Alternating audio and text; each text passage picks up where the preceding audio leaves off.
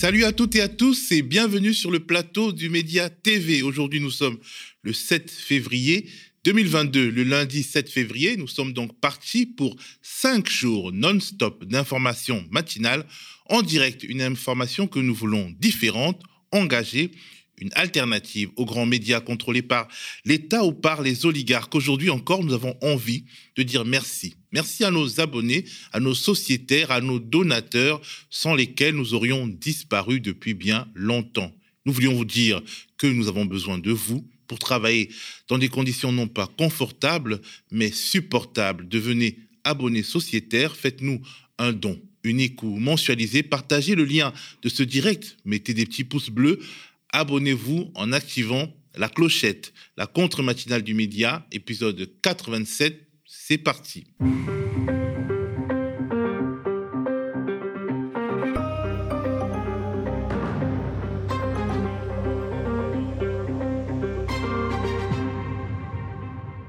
La tradition, c'est la tradition. Comme tous les lundis, l'essentiel de cette contre-matinale sera consacré zapping politique du week-end. Avec un invité, on décortiquera un peu l'actualité politique des jours qui sont tout juste derrière nous. Et l'invité cette fois, c'est Thomas Porte.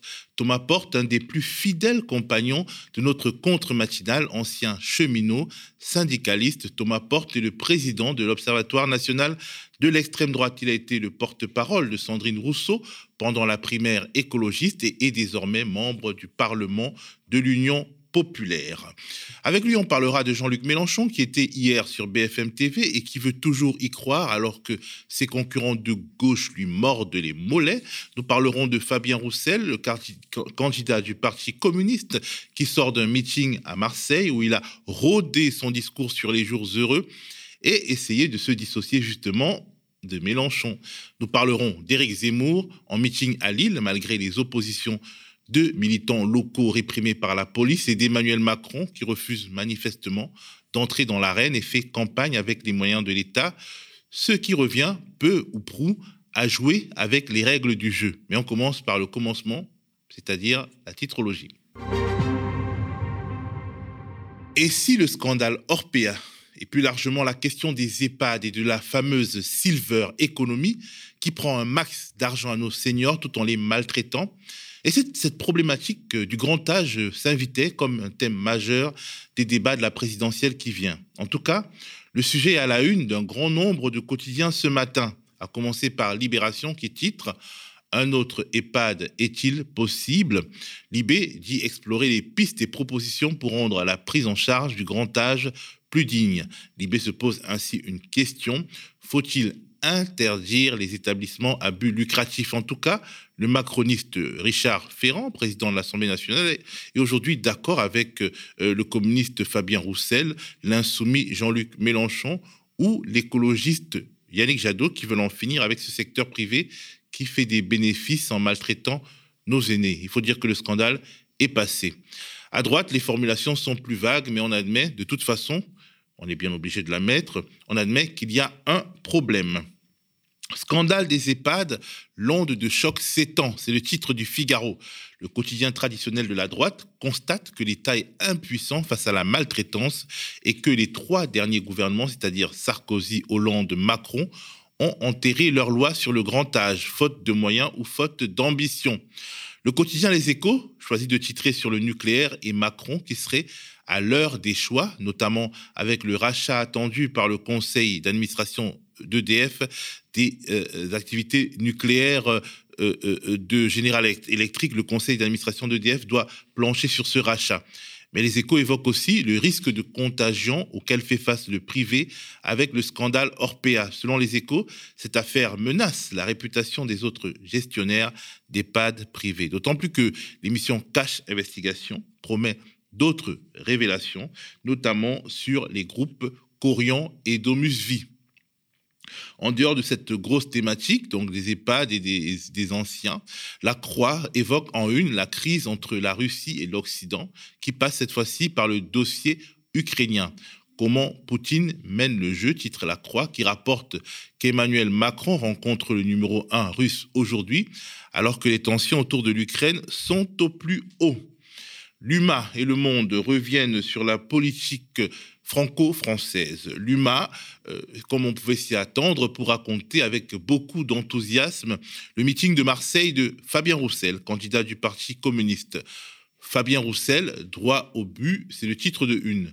Le Monde évoque dans un long article la question des parrainages en vue de la prochaine présidentielle.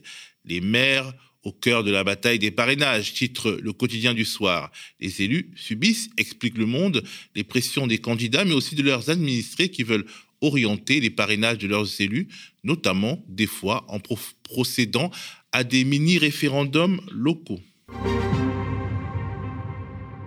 Connaissez-vous Stéphane Sidbon Gomez? Si vous avez suivi attentivement notre contre-matinale de vendredi dernier, et si vous avez une bonne mémoire, je dirais que oui. Stéphane Sidbon Gomez est le directeur des antennes et des programmes de France Télévisions, dont Nadia vous parlait, parce qu'il avait annoncé que le service public allait euh, proposer la réalisation euh, d'un documentaire à Mathieu Boccoté. Mathieu Boccoté, le remplaçant d'Éric Zemmour sur CNews, la chaîne Toute Info, contrôlé par Vincent Bolloré, Mathieu Bocoté, qui est également le sosie idéologique de Zemmour. Il est également question de Stéphane Sidbon dans une enquête explosive de Mediapart qui vient d'être publiée. Son titre, Médias et politique, ce que révèlent les écoutes Bolloré. Mediapart a en effet eu accès à des écoutes judiciaires qui permettent de reconstituer les agissements du milliardaire breton et de certains de ses proches autour du mois d'avril 2016. C'était l'époque où l'émission Complément d'enquête sortait son documentaire Vincent Bolloré, un ami qui vous veut du bien, et où la tour Bolloré et le domicile euh, du patron du groupe étaient perquisitionnés dans le cadre de l'enquête judiciaire. Autour autour de faits de corruption présumés en relation avec deux chefs d'État africains. Avant cette accélération, Bolloré était en contact régulier avec Nicolas Sarkozy, l'ancien président de la République, qui le conseillait secrètement dans le cadre de sa communication de crise. Il était également en relation avec Ramzi Kiroun, proche de Dominique Strauss-Kahn, mais aussi de Cyril Hanouna et de Jean-Pierre Elkabach. En mars 2016, avant la sortie du numéro de complément d'enquête que Bolloré redoute, Ramzi Kiroun propose à Bolloré de le mettre en relation avec Stéphane Sidbon, qui est à l'époque le directeur de cabinet de Delphine Ernotte pour que Bolloré lui dise euh, euh, ce qui peut être pour que Bolloré sache ce qui peut être gênant dans ce qui se prépare afin que voilà il puisse agir de manière efficace Bolloré refuse la mise en relation directe avec euh, Stéphane Sidbon, mais demande à Kiroun de traiter directement celui qu'il décrit comme une source à l'intérieur du système qui lui permettrait en gros d'espionner le travail des journalistes. Ce qui est savoureux dans la conversation, c'est quand, avec un cynisme achevé, Bolloré répond à Kiroun qui lui demande ce qui peut être faux dans les accusations à son sujet sur l'Afrique, sur Greenpeace, qu'il accuse de déforestation. Bolloré répond en se marrant que c'est complètement vrai et même en dessous de la réalité. Par la suite, Ramzi Kiroun raconte à Bolloré tout ce que sa taupe au sein de France Télévisions sait sur le contenu de l'enquête, de complément d'enquête. Une source qui s'avère très informée. Stéphane Sidbon, alors il conteste formellement, formellement avoir été cette source. Il affirme n'avoir vu le documentaire qu'après sa diffusion. Il reconnaît toutefois connaître Ramzi Kiroun dans le cadre professionnel. Une chose est sûre, Bolloré, via Kiroun, avait une top dans le système qui a pu l'informer sur le contenu du sujet sans toutefois pouvoir l'influencer. Emmanuel Macron ira-t-il jusqu'à vider de son sens la compétition électorale à venir en refusant de descendre dans l'arène et de se confronter à armes égales aux autres prétendants en liste dans la course à l'Élysée? En tout cas, il n'est toujours pas candidat à sa réélection, mais a déjà obtenu tous les parrainages qui lui permettront de se présenter. Ses partisans ont commencé à distribuer des tracts et des affiches. Ils ont déjà trouvé un slogan de campagne avec vous. Ils se gardent bien de faire apparaître la photo de leur champion sur les visuels qu'ils collent ou qu'ils distribuent. Un petit jeu de cache-cache, un faux suspense qui commence à énerver le reste de la classe politique. S'il n'est pas encore candidat, ces dernières semaines, Emmanuel Macron multiplie les déplacements dans tout le pays à la rencontre des Français. Le président entretient le suspense comme ici lorsqu'il répond à la question d'un lycéen dans la Creuse. J'annoncerai ma décision euh, en temps voulu. On est quand même euh, dans un pays démocratique, un pays euh, où l'état de droit, ça a du sens, où le respect des oppositions, ça a du sens, où le respect du débat politique, ça a du sens. Et donc, je crois qu'il est temps, puisqu'il quand même il utilise beaucoup, beaucoup les moyens de l'Élysée pour sa campagne présidentielle, il est temps qu'il ose enfin euh, plonger dans le grand bain. Pas, vous croyez qu'il n'ose pas Ah, bah, je pense que pour l'instant, euh, il essaye de retarder le mouvement. L'enjeu ici n'est pas d'engager campagne. Là, elle va se dérouler. Quand il cessera l'hypocrisie et qu'il sera candidat, même si bien évidemment tout le monde a compris que c'était un candidat qui parlait ici. Mais encore une fois, un déplacement électoral n'a pas à être pris en charge par la République. Certainement pas. Et il est temps que cette hypocrisie cesse. De quoi a-t-il peur? Forcément, c'est le nerf de la guerre qui suscite le plus de commentaires. Emmanuel Macron est nourri, logé, blanchi par la République. Ses déplacements sont payés par la République, par le contribuable, y compris lorsqu'il s'agit clairement d'auto-promo et de mise en musique de ses futurs axes de campagne. C'en est au point où Christian Jacob, le président du parti Les Républicains, qui soutient Valérie Pécresse, parle désormais ouvertement de détournement de fonds publics. La charge est forte, mais on peut l'entendre, notamment alors qu'une affaire revient à la surface avec la sortie d'un épisode de l'émission d'investigation complément d'enquête qui évoque les fameux dîners de Bercy, organisés alors que l'actuel chef de l'État était ministre de l'économie de François Hollande et utilisait son appartement de fonction ainsi que des fonds publics pour étoffer son réseau avant de crucifier son patron et mentor, celui qui l'a fait entrer en politique. Il n'y a pas que la question financière qui pose problème dans l'attitude d'Emmanuel Macron. En refusant de se déclarer candidat, il profite de tous les avantages de la stature présidentielle. Il refuse de se confronter à ses adversaires. Il avance masqué le plus longtemps possible sur le programme qu'il entend appliquer.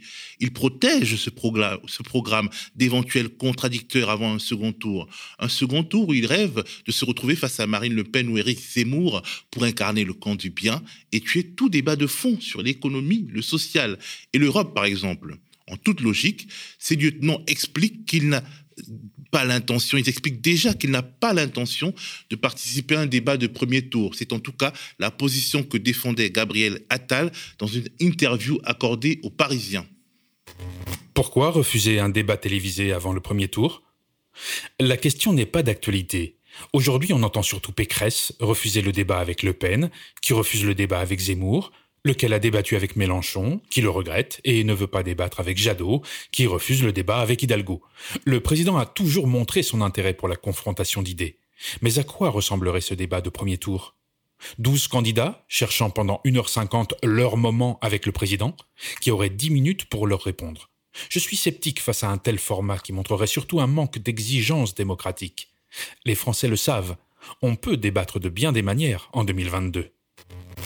Bien entendu, les raisonnements est entaché de mauvaise foi. Un tel débat, souhaité, selon un sondage, par 71% des Français, c'est-à-dire une large majorité, un tel débat, il porte dessus des axes programmatiques et on ne peut pas dire que les oppositions qui font face à Macron ont la même ligne à défendre sur des thématiques comme les violences policières, les salaires, l'Europe ou l'OTAN. Emmanuel Macron le sait, mais il est bien décidé à profiter de son abus de position dominante, les fameux abus de position dominante que les apologistes du marché comme Emmanuel Macron disent partout, sauf évidemment quand ça les arrange. Certes, les adversaires du chef de l'État auront du mal à convaincre en l'état actuel du rapport de force la Commission nationale des comptes de campagne ou le Conseil constitutionnel que son attitude conduit à une forme de tricherie, de remise en cause de l'égalité des armes. Mais d'un point de vue moral, le locataire de l'Élysée devrait désormais s'obliger à sortir du bois. Question d'honneur, question de bonne manière républicaine. C'est maintenant le moment du zap politique du week-end. Je vais appeler donc sur le plateau Thomas Porte. Thomas Porte qui est le président de l'Observatoire national de l'extrême droite. Il est syndicaliste, ancien porte-parole de Sandrine Rousseau, alors euh, candidate à la primaire écologiste, et désormais membre du Parlement de l'Union populaire, le Parlement de l'Union populaire qui, selon Mediapart, dynamise la campagne de Jean-Luc Mélenchon. Alors, avant d'entrer dans le vif du zap politique, Thomas, euh, est-ce que tu peux nous expliquer à quoi sert ce Parlement populaire et comment il fonctionne? Est-ce que tu peux être notre envoyé spécial dans ce cénacle mystérieux? J'ai l'impression d'être la top à l'intérieur du, du, Parlement pour reprendre. Pour la bonne cause. C'est ça. Non, le Parlement de campagne, on l'a lancé euh, le 5 décembre dernier lors du, du grand meeting de Jean-Luc Mélenchon à la Défense. Et euh, c'est un, une structure politique qui est un peu inédite, c'est un ovni, puisque c'est composé à 50% de gens qui ne sont pas de la France insoumise. Mmh. Et d'ailleurs, la présidente euh, de ce Parlement-là est Aurélie Trouvé, l'ancienne porte-parole d'attaque, qui est là avec son premier engagement politique. Alors, nous, bah, à titre, euh, disons, dans notre cuisine interne, ça nous embête parce que beaucoup de nos copains sont membres de ce Parlement de l'Union populaire, ce qui donne l'occasion à nos contradicteurs de nous taper dessus en disant que on fait euh, l'apologie de la France insoumise, mais en fait, en réalité, tous ceux qui se sont trouvés dans les luttes qu'on a couvertes les, les, années précédentes, donc euh, les, les, les camarades de, de, combat, en fait, beaucoup sont, se trouvent dans ce Parlement. C'était une petite parenthèse. Mais c'est très important ce que tu dis parce que justement, la composition de ce Parlement-là, elle est faite, elle est faite aussi de gens qui, depuis euh, des années, mènent des mobilisations sur le terrain, sont au cœur des batailles, qui avaient euh, toujours un regard euh, plutôt sceptique parfois sur la politique et qui restaient un peu à distance, mais qui disent aujourd'hui, au regard de l'urgence écologique, au regard de l'urgence sociale et démocratique de ce pays, il faut s'engager. Et la candidature qui permettrait de battre Emmanuel Macron ou la droite et l'extrême droite, c'est celle de Jean-Luc Mélenchon. Sur le rôle concret du Parlement, il a trois rôles. Un, évidemment, de montrer que le rassemblement et l'élargissement, il est autour de Jean-Luc Mélenchon parce que beaucoup parlent de rassemblement, euh, c'est au cœur des discussions depuis euh, des mois. Nous, on considère qu'on le fait concrètement avec ce Parlement-là. On a eu par exemple il y a quelques semaines Claire Lejeune, qui est une ancienne dirigeante des jeunes écologistes qui a rejoint le Parlement. Moi, j'ai rejoint le Parlement. On a euh, des syndicalistes, on a des gens de génération. On a le maire communiste de Stein, Asdin Taibi, qui est venu. On a Sébastien Jumel, quand même, le député communiste qui a annoncé son soutien à Jean-Luc Mélenchon. Donc on voit que ça se construit. Après, ce Parlement, il a un rôle de travail. C'est pas un comité de soutien. C'est-à-dire que c'est une organisation qui doit élargir la campagne et convaincre sur le terrain. Et on a d'ailleurs lancé, lors de notre deuxième plénière il y a quelques semaines, ce qu'on a appelé le Tour de France des luttes. C'est-à-dire que ça va se dérouler et s'articuler autour de quatre campagnes thématiques. Nous sommes en pleine euh, mobilisation sur les services publics. Nous étions devant la faculté de Tolbiac euh, la semaine dernière et nous serons euh, jeudi et vendredi partout en France devant les gares et les hôpitaux pour rappeler les services publics, leur importance, la question du financement. Nous serons euh, dans les prochaines semaines sur la question du partage des richesses où nous allons lancer une initiative innovante, je ne vais pas le dire ici, mais le jour de la Saint-Valentin pour montrer combien il faut partager les richesses dans ce pays. Après, nous aurons une campagne sur l'écologie et on finira par ce qu'on appelle, nous, la sixième république, mais qui englobe la démocratie, la bataille pour des nouveaux droits, les luttes féministes, antiracistes. Donc c'est vraiment un outil qui, euh, a vocation à travailler, qui propose des choses, qui est partie intégrante de la campagne, qui donne son avis sur la campagne de Jean-Luc Mélenchon. Jean-Luc Mélenchon échange directement avec les gens du Parlement de l'Union populaire. Donc on voit que c'est vraiment quelque chose... Euh, qui est hyper intéressant parce que ça donne du souffle.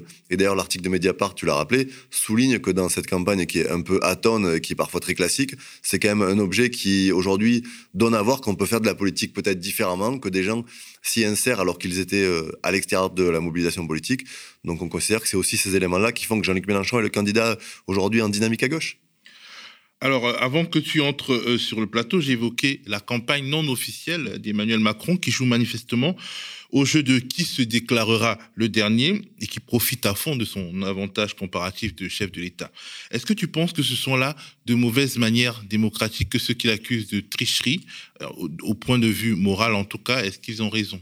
Oui, ils ont raison parce qu'on est quand même aujourd'hui à, à deux mois quasiment du premier tour de l'élection présidentielle. Tout le monde sait qu'Emmanuel Macron va être candidat à sa réélection. Euh, tu l'as dit tout à l'heure, il réédite des affiches, des tracts, ils ont déjà les parrainages. Ils n'ont pas de candidat, mais ils l'ont déjà parrainé, donc c'est surprenant. Et je crois qu'il y a une forme, euh, il y a une forme de, ouais, de, non-respect en plus de la vie démocratique du pays, de non-respect des Françaises, des Français qui euh, attendent des débats et qui, on sait que la France est un peuple très politisé, contrairement à ce qu'on veut laisser croire, et qui aspire à avoir des débats, parce que c'est aussi ça une élection présidentielle, c'est confronter les points de vue sur des programmes. Et aujourd'hui, Emmanuel Macron, qui sait que son bilan est catastrophique, qui sait que sa gestion de la crise sanitaire n'a pas convaincu la population française, ne veut pas aller débattre. Et c'est pas sérieux parce que je prends juste la question de la santé. Cette crise sanitaire, elle a posé la question de quelle santé publique on veut euh, dans le pays. Moi, hier, j'étais sur une distribution euh, de tracts euh, dans le 93 et j'étais interpellé par des gens qui viennent du Loiret, par exemple, pour se faire soigner en région parisienne parce qu'ils n'ont pas de service public ou de médecins sur leur territoire. Donc, il faut en débattre avec le président de la République qui est candidat. Qu'est-ce que c'est la politique publique que veut mettre en place Emmanuel Macron pour les cinq prochaines années? Est-ce qu'on continue avec le saccage de l'hôpital public? Est-ce qu'on développe des médecines de proximité? Tout ça, c'est sérieux. Et je crois que c'est aussi une conception de la politique qui n'est pas à la hauteur des enjeux. Et tu l'as dit aussi, euh, il y a une enquête qui va sortir dans quelques jours sur, euh, quand il était euh, au ministère et qu'il a utilisé l'argent public. Je crois qu'aujourd'hui, Emmanuel Macron fait campagne avec l'argent des Français. Et ça aussi, c'est pas normal et ça fausse les cartes parce qu'on est tous en train d'être en campagne. Il y a les comptes de campagne, on fait attention à ce qu'on dépense, il y a les remboursements, tout ça est très sérieux puisqu'après on peut être invalidé. Et lui, c'est, j'ai envie de dire, c'est euh, nos limites, puisque c'est l'État aujourd'hui qui prend tout en charge. Donc je crois qu'il y a aussi un problème à la fois de moralité, mais un problème d'équité, parce que les moyens euh, financiers et humains dont il dispose dans le cadre de sa fonction de président de la République sont bien plus importants que ceux que peuvent avoir les autres partis comme candidats. Et donc ses proches font déjà monter euh, l'info selon laquelle, bah, en fait, il n'a pas l'intention de participer à un débat de premier tour. bon, il peut ils ont évoqué François Mitterrand qu'il n'a pas fait, euh, les, présidents d'avant qui l'ont pas fait quand il. Ouais, mais François Mitterrand, c'était une situation un peu différente. Il y avait quand même eu de la cohabitation et le débat avait eu lieu quasiment pendant cinq ans. Euh, aujourd'hui, Emmanuel Macron, à mon avis, va être obligé de, de, tenir au moins un débat dans le cadre de l'élection présidentielle parce que je ne vois pas comment on peut tenir une campagne et une élection présidentielle, se prononcer pour une candidate ou un candidat euh, sans débattre avec le chef de l'État. Il, attend euh, celui qui va le, euh, disons, le confronter au second tour, en espérant bien entendu que ce soit. L'élection présidentielle, c'est pas que le second tour, c'est le premier tour, et on a l'impression qu'Emmanuel Macron est déjà sûr d'être au second tour. Moi, je crois que c'est plus ouvert que ça et que c'est pas une formalité administrative, une élection présidentielle, c'est quelque chose de très sérieux qui va déterminer l'avenir du pays, le quotidien de millions d'habitants et prendre euh, comme ça un peu par-dessus la jambe en disant ben, on verra au second tour, je débattrai euh, avec euh, celle ou celui qui sera qualifié avec moi. Là aussi, il y a une forme de mépris de l'électorat, puisque on ne sait pas aujourd'hui quel va être le verdict au sortir des urnes. Bah, peut-être que les sondages lui donnent l'impression qu'il qui sera au second tour. On se souvient qu'Éric Zemmour a été longtemps lui aussi un non-candidat, un candidat non-candidat, et puis il est sorti du bois. Il était ce samedi en meeting à Lille, un meeting qui a été précédé euh, de manifestations hostiles, réprimées avec brutalité, il faut le dire, par la police. Le média engagé Nantes Révolté, menacé de dissolution par Gérald Darmanin, le ministre de l'Intérieur, a raconté l'ambiance dans un thread sur Twitter que nous voulons vous faire écouter.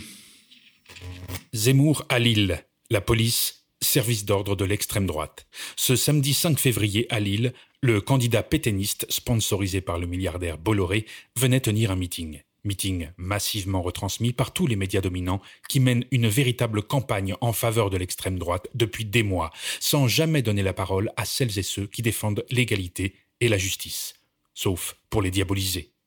La population lilloise refusait ce grand rassemblement néofasciste. Une manifestation contre l'extrême droite, à l'appel de nombreuses organisations, était lancée. Plusieurs milliers de personnes ont répondu présent.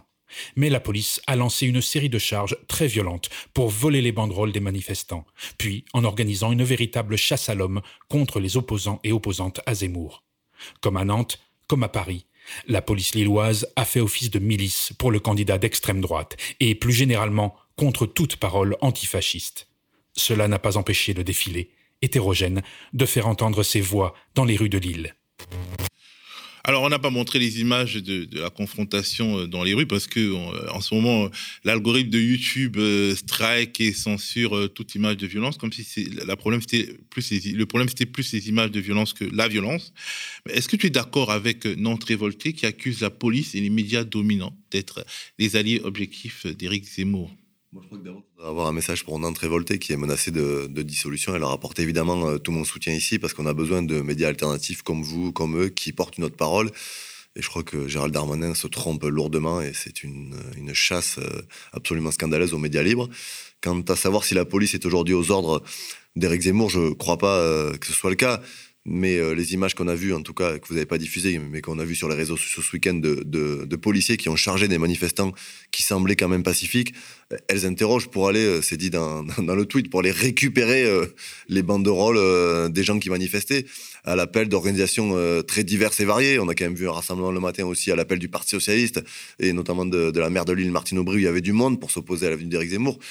Donc je crois que c'est pas c'est pas normal de voir euh, aujourd'hui des charges, en tout cas de police, sur des manifestants tels qu'on les a vus ce week-end qui manifestaient contre Éric Zemmour. On a encore le droit aujourd'hui, dans une démocratie telle que la France, de manifester son opposition à un candidat qui est un candidat raciste, qui est un candidat qui promeut la haine. Je l'ai souvent rappelé ici sur ce plateau.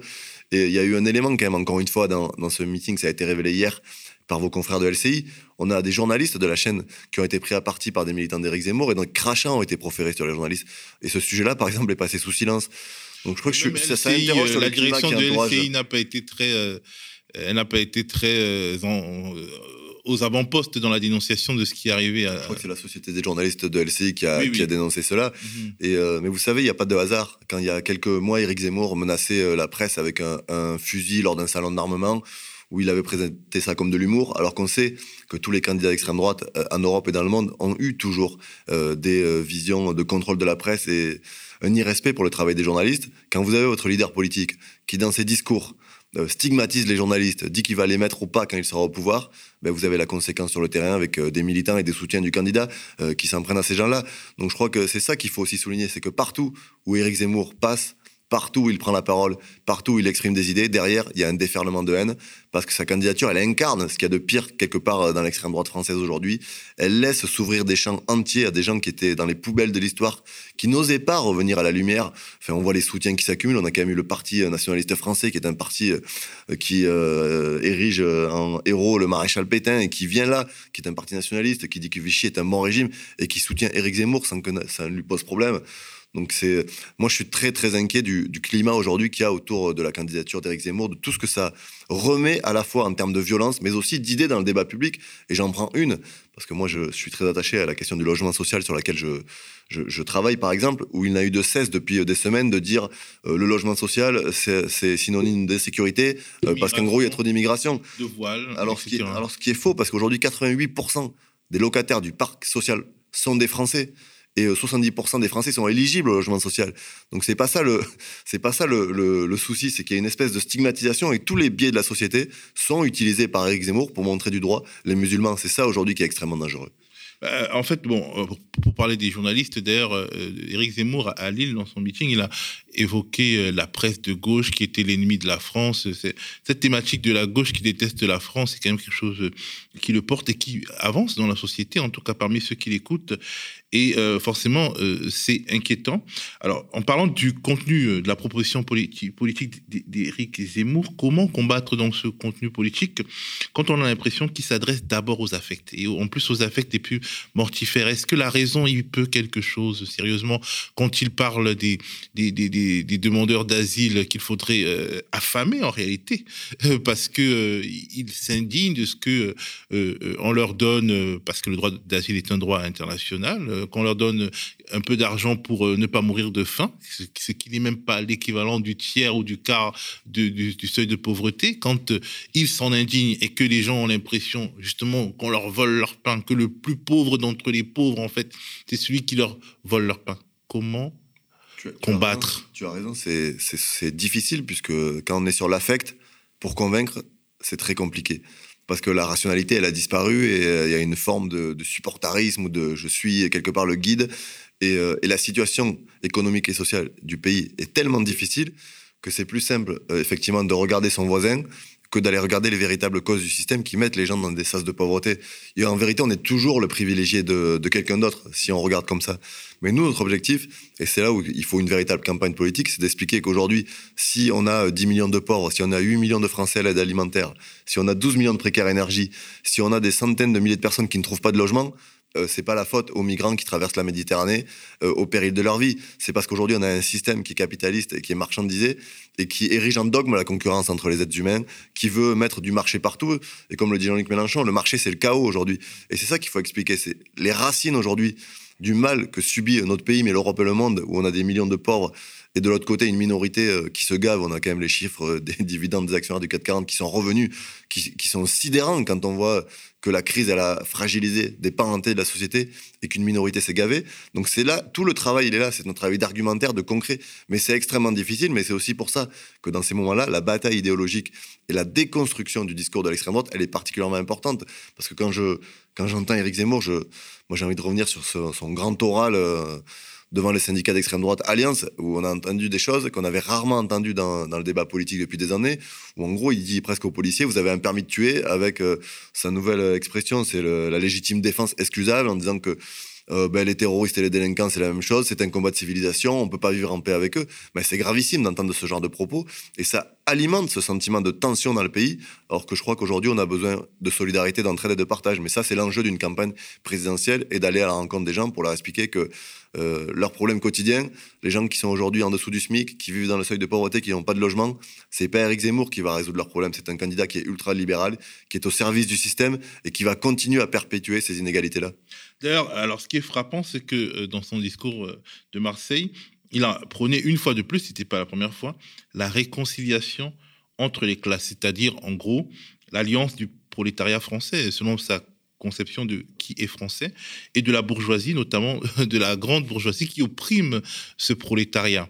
En ce sens, c'est un candidat, en réalité, qui euh, éloigne les classes populaires de la vraie adversité de classe, quelque part. Bah, il reprend quelque part, c'est pas nouveau, c'est euh, le discours classique de l'extrême droite. Marine Le Pen a toujours fait pareil, elle s'est présentée comme euh, euh, la candidate du monde du travail contre la candidate de ces Français qui n'arrivent pas à joindre les deux bouts. Mais si vous prenez le programme économique de Marine Le Pen ou d'Éric Zemmour, vous n'avez pas le début d'une proposition pour répondre à ces préoccupations-là. Il n'y a pas l'augmentation du SMIC, ils parlent d'augmentation des salaires, mais c'est-à-dire qu'ils enlèvent une part des cotisations en fait, ils prennent l'argent d'un côté aux salariés et ils les redonnent de l'autre. Parce que quand on a des cotisations enlevées, c'est moins de cotisations pour la retraite, c'est moins d'argent public qui va dans les services publics alors que c'est le patrimoine de celles et ceux qui n'en ont pas. Donc on voit bien que, que les propositions qu'elles sont... Euh, raccord avec celle euh, du grand patronat français. Euh, il n'y a pas le retour de l'impôt de solidarité sur la fortune. Il y a des baisses euh, sur les impôts des entreprises. On parle d'exonération de succession à des montants que personne ne connaît, puisque quand on a tous dans notre entourage des gens qui ont transmis leur succession, c'est des montants qui ne sont pas déjà si importants et qui ne sont pas taxés. Donc on voit qu'il y a toute une mise en place de, de mesures économiques qui répond aux désiderata du patronat, qui répond aux désiderata du système libéral et qui ne va pas résoudre euh, le problème, je le redis, de, de, millions de personnes qui sont aujourd'hui dans la difficulté. Ce sont des candidats qui sont du système, parce que le, système, il tolère aussi ces candidats-là. S'il y avait des éléments de rupture avec le système capitaliste, le système se mettait en branle pour les, pour les contrer. Et d'ailleurs, le plus bel exemple, c'est Vincent Bolloré, qui s'est choisi comme candidat à Éric Zemmour. Et Vincent Bolloré, c'est quand même un des premiers porte-parole du capitalisme financier mondial aujourd'hui. Alors, euh, on observe un mouvement, il y a des cadres du RN de, Marine Le Pen donc, qui rejoignent Éric Zemmour dans une sorte de, mercato, alors euh, qu'il est moins bien placé dans les sondages.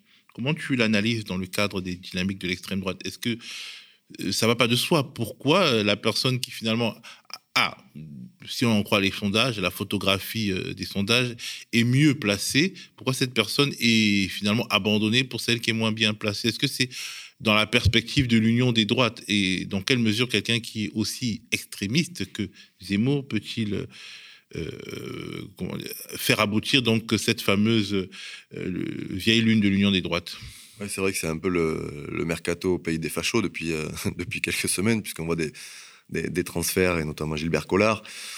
Effectivement, si on regarde simplement sur les sondages, on se demande pourquoi ces gens-là quittent Marine Le Pen pour rejoindre Eric Zemmour, puisque une fois encore, en se référant simplement au sondage, on voit qu'elle a peut-être plus de chances que lui d'être au second tour. Mais je crois qu'il y a aussi euh, une part de vérité. C'est-à-dire que ces gens-là, ils ont toujours eu des idées euh, très dangereuses, très extrêmes, très anti-républicaines. Et euh, Marine Le Pen, elle a, depuis des années, essayé de lisser son discours. Pour, parce qu'elle considérait que les positions très extrêmes n'étaient pas à même de séduire un électorat et ne lui permettaient pas de gagner une élection. Et je crois que ces gens-là, en revenant euh, dans le camp d'Éric Zemmour, bah, ils retrouvent quelque part euh, leur ADN, c'est-à-dire leur vraie liberté de parole, pouvoir se lâcher euh, sur la République, pouvoir se lâcher sur le régime de Vichy, pouvoir se lâcher sur l'immigration et les musulmans. où, trouve Jean-Marie Le Pen. Oui, c'est ça. C'est, Éric, Zemmour refait du Jean-Marie Le Pen. Il, a, il a absolument rien inventé.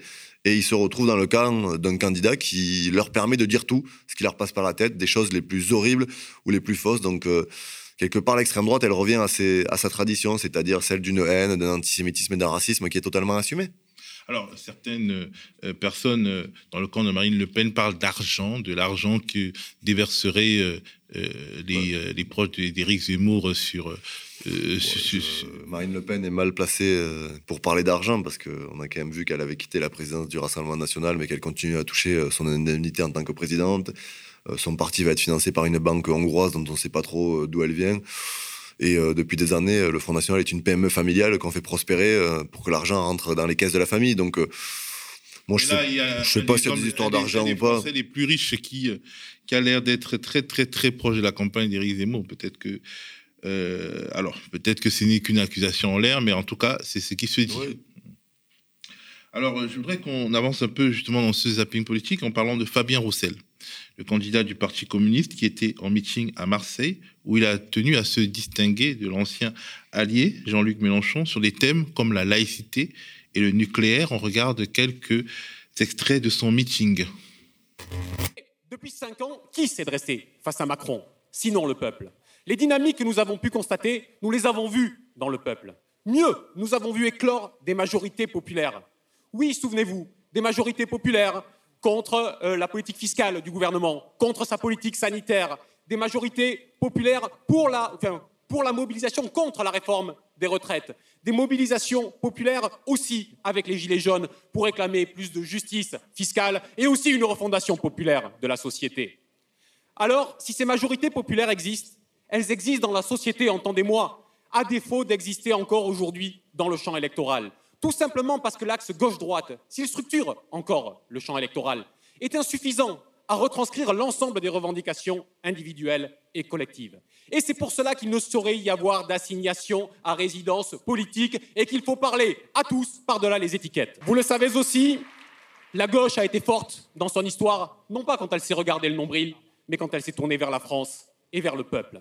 Alors aujourd'hui, tous ceux qui pratiquent le clientélisme électoraliste, tous ceux qui préfèrent le patchwork de la gauche démocrate américaine à la refondation républicaine, eh bien tout cela dénature aujourd'hui la gauche. Et c'est pour cela que nous avons besoin d'une candidature qui soit claire sur les principes républicains, une candidature qui porte une laïcité assumée, assumée en tant que principe d'organisation sociale et politique de l'ensemble de la société. Ce qui coûte cher, c'est sa théorie du ruissellement.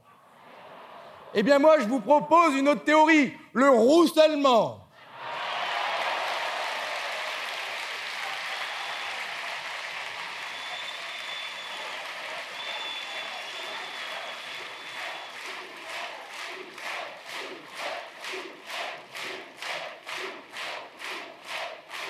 Ouais.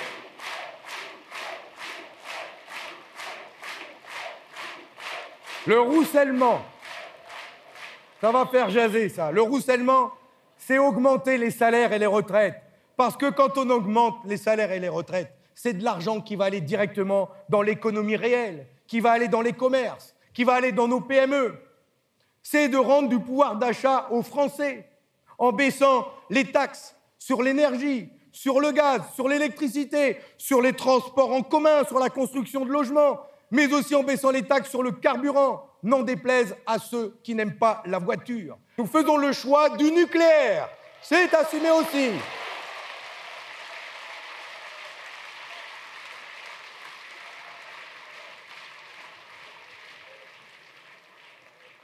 Mais c'est obligatoire. On n'a pas d'autre choix. C'est quand même grave que je sois le seul à gauche à défendre ça quand même. C'est une réalité. Nous, nous investirons massivement, massivement, dans les énergies renouvelables, parce que nous en avons besoin, dans l'éolien, dans le solaire, dans l'hydraulique, dans la géothermie, mais aussi dans le nucléaire, parce que c'est incontournable. Nous ne voulons dépendre ni du vent, ni du marché. Alors, euh, Thomas, euh, on vient de regarder de larges extraits du, meeting euh, de, Fabien Roussel, qui manifestement s'oppose en anti-Mélenchon. Il surjoue son côté populaire, pro-voiture, pro-viande, et bon, et aussi sur des questions plus sérieuses, pro-nucléaire, et disons, en gros, plus laïcard que Mélenchon, qui aurait comme le dit la droite, euh, céder aux sirènes de l'islamo-gauchisme Ouais, moi après mon, mon ennemi c'est pas Fabien Roussel ni les militants communistes. J'entends les, j'entends, j'ai regardé d'ailleurs des extraits du, du meeting de, Fabien Roussel hier pour reprendre un des thèmes, c'est-à-dire le nucléaire. Évidemment, là il y a une opposition entre le projet de Fabien Roussel et du Parti communiste français et celui de Jean-Luc Mélenchon et, euh, et, de la France insoumise et de l'avenir en commun et de l'Union populaire pour cette élection présidentielle. Mais d'ailleurs, Jean-Luc Mélenchon l'a redit euh, lors de son meeting à Tours la semaine dernière. Si le seul problème qu'il y a entre Fabien Roussel, le Parti communiste français et Jean-Luc Mélenchon est la question du nucléaire, nous proposons de faire comme en 2017, c'est-à-dire on met ce sujet-là euh, pas de côté, mais on dit si nous arrivons au pouvoir, on fera un référendum sur cette question-là et les citoyens et les citoyennes trancheront. Et je crois qu'aujourd'hui on était dans un moment euh, majeur de l'histoire de notre pays où on sait très bien que si Emmanuel Macron repasse pour un quinquennat euh, supplémentaire, ça va être terrible. Et je ne parle même pas de l'extrême droite ou de Valérie Pécresse. Donc moi, je crois qu'on a eu un candidat commun, les communistes et Jean-Luc Mélenchon en 2012 et en 2017. Et euh, j'espère qu'on pourrait aboutir encore à une candidature, euh, à une candidature commune, parce qu'on a mené euh, de nombreuses batailles ensemble depuis des années. Et les militants communistes sont sur toutes les luttes, sont avec les gens de la France insoumise, sont avec des syndicalistes quand il faut mener des batailles concrètes sur le territoire, ils sont présents. Et je considère qu'on est aujourd'hui dans le même camp. Et, je le dis tranquillement ici, Jean-Luc Mélenchon n'a aucun problème avec la République. Euh, il n'a pas cédé euh, au communautarisme, il n'a pas cédé euh, à tout ce qu'on lui prête. Au contraire, je crois qu'il a. Là, il le dit pas en fait, mais il le sous-entend. Par exemple, non, mais je parle la pas, personne je parle pas de Fabien Roussel là. Au début, c'était. oui, c'était François, c'était François, Coq, qui, était, un ancien de la France insoumise, qui a rejoint Arnaud Montebourg, justement après les bisbilles au sein de la France insoumise, et donc après l'abandon d'Arnaud Montebourg, il allait chez Fabien Roussel. Jean-Luc Mélenchon, il n'a pas cédé euh, au patchwork américain, comme dit d'ailleurs François Coq. Il a simplement euh, aujourd'hui euh, la position d'un candidat qui défend les minorités, qui défend les gens qui sont discriminés, et qui et c'est tout à fait, et d'ailleurs c'est compatible, et c'est l'essence même de la République de protéger les plus fragiles et de combattre toutes les formes de discrimination, quelles qu'elles soient. Donc c'est soit c'est ça la candidature aussi de Jean-Luc Mélenchon, et je crois que c'est pas sérieux quand j'entends des gens qui parfois à gauche et d'autres à droite prête à Jean-Luc Mélenchon d'être un candidat euh, non républicain. Je crois que d'ailleurs Jean-Luc Mélenchon le rappelle assez souvent. Pour lui, d'ailleurs, la France n'existe que si elle est une république. Alors, euh, euh, quelque part, euh, est-ce que c'est trop tard pour envisager une sorte de, d'union? Est-ce que cette union viendra par le haut ou par le bas? On a encore vu que le, mercato de gauche, cette fois-ci, Fabien Roussel, il a brandi Sophie Camard, la suppléante de Mélenchon, mais aussi des, figures du printemps marseillais, qui a, gagné la, les municipales à Marseille. Et Mélenchon, de son côté, donc lui, il revendique le soutien de, Sébastien Jumel, député, et d'autres personnes euh, le maire de Trappes. Euh, d'autres figures euh, du PCF aussi. Est-ce que ça peut quelque part, on sait très bien que la candidature de Fabien Roussel est une candidature de témoignage, et d'ailleurs c'est pour ça que beaucoup de, militants communistes sont allés avec Jean-Luc Mélenchon. Est-ce que par le bas, on peut espérer qu'une sorte d'union se fasse là où par le haut, c'est pas possible Ou bien ce sera encore possible en ce moment?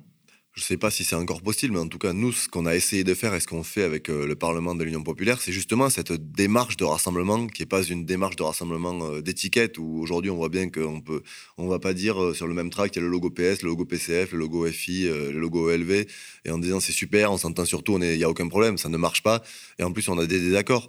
Donc je crois qu'il faut arriver à, construire différemment le rassemblement. Et c'est ce qu'on essaye de faire.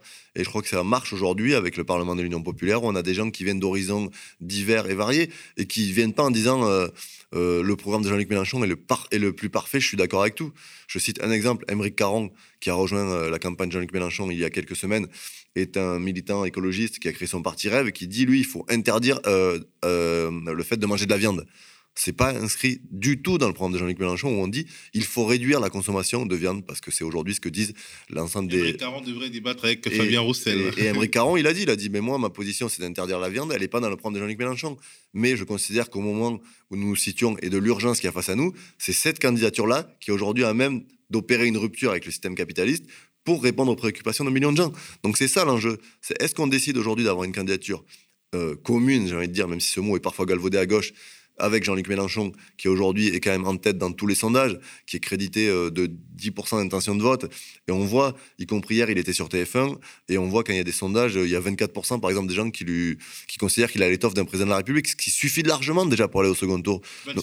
26%, tu vois, même plus haut que 24%. Donc il y a une dynamique autour de, Jean-Luc Mélenchon. Il y avait euh, des meetings euh, extraordinaires, on était 4500 à Nantes, je ne vais pas citer tous les chiffres, mais ça prend sur le terrain. On voit que les, salles, les réunions, y compris en semaine, où Jean-Luc Mélenchon n'est pas là, où ce sont des militants du Parlement ou des députés, les salles sont comptes. Donc on voit qu'il se passe quelque chose. Et je crois qu'on a les moyens aujourd'hui d'être au second tour.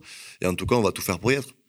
En parlant justement de Jean-Luc Mélenchon, il était sur BFM TV hier. Hein. Non, non, c'était Yannick Jadot, non. Jean-Luc était sur TF1 hier.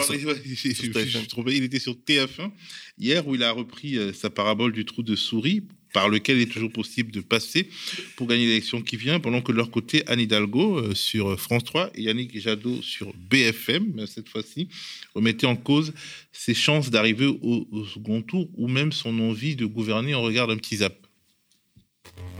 J'ai pris en charge ce travail et je crois que je peux y arriver. Il y a un trou de souris, je l'ai dit. Je, ne vous dis pas que c'est un, un boulevard, mais ça vaut la peine et de se battre, de ne pas se résigner. Moi, je crois beaucoup à ça, la force de l'enthousiasme et de la volonté, ne pas se résigner parce que les gens souffrent tellement.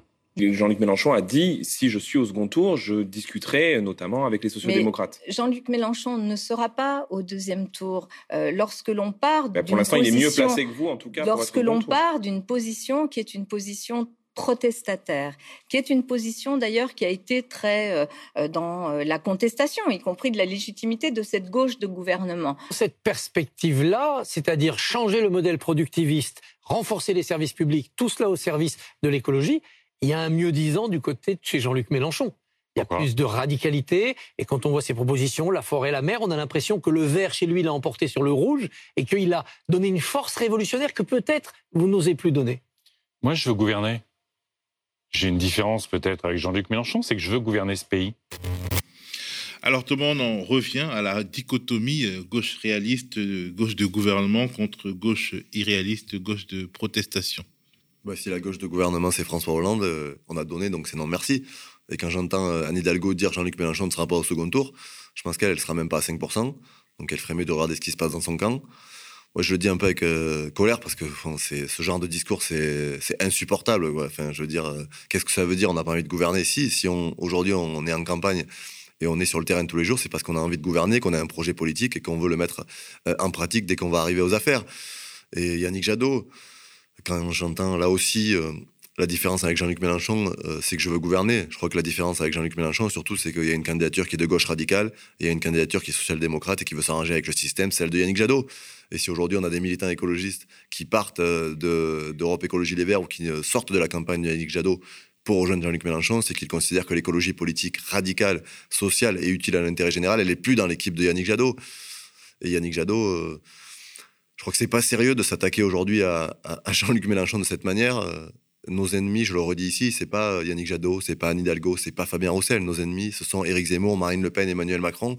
Et nous avons besoin d'une gauche de gouvernement, oui, mais d'une gauche de gouvernement radicale, qui réponde aux préoccupations, qui soit pas celle qu'on a connue avec le Parti socialiste et notamment François Hollande aux affaires, qui vient à l'Élysée, qui dès le premier jour de son mandat fait l'inverse de ce qu'il avait promis.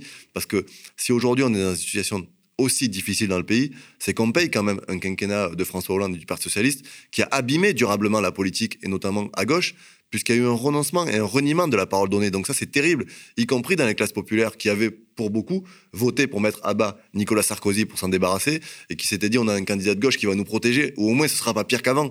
Mais ça a été pire qu'avant. Donc ça, on le paye. Donc je crois qu'aujourd'hui, le Parti socialiste et sa candidate Anne Hidalgo feraient mieux de se garder de nous donner des leçons.